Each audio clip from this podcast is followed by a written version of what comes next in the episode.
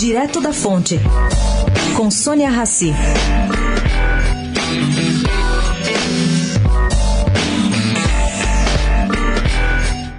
A Prefeitura paulistana decidiu contestar os critérios da Funarte ligada ao Ministério da Cidadania e vai apoiar os produtores de uma peça de teatro que está sendo retirada da lista de apoios do governo federal.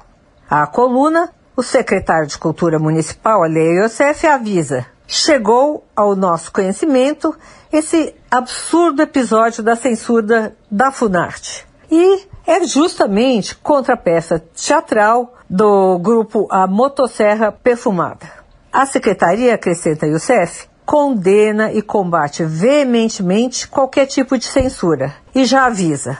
Oferecemos ao grupo espaços da cidade para realizar a temporada de estreia do seu novo espetáculo. Está aqui registrado. Sônia Raci, direto da fonte para a Rádio Eldorado.